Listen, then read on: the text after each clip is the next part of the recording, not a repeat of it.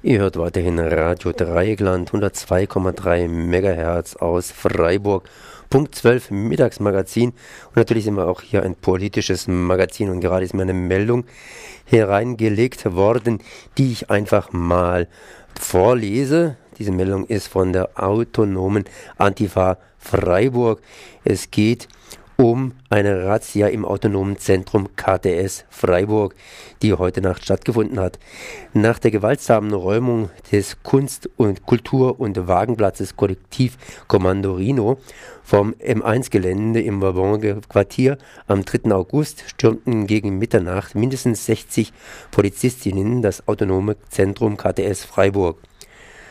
Rund 50 Rund 15 Polizeibusse sperrten die Basler Straße und auch den Zugang zur KTS über den Bahnweg.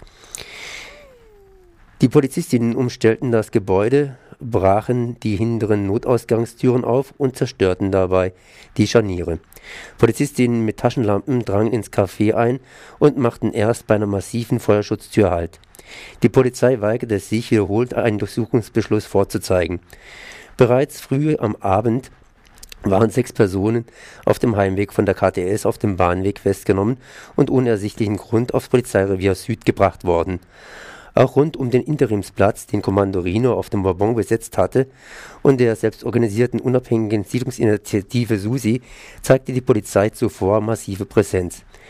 In die SUSE versuchten die Polizei zudem einzudringen, mit der Razzia im autonomen Zentrum und den Schikanen wie Personen- und Fahrradkontrollen rund um linke Projekte versucht die Polizei nach ihrer katastrophalen Einsatz der vergangenen Nacht weitere Gewalt zu provozieren, so zumindest eine Nachricht der autonomen Antifa Freiburg zu den Ereignissen zur Razzia im autonomen Zentrum KTS Freiburg.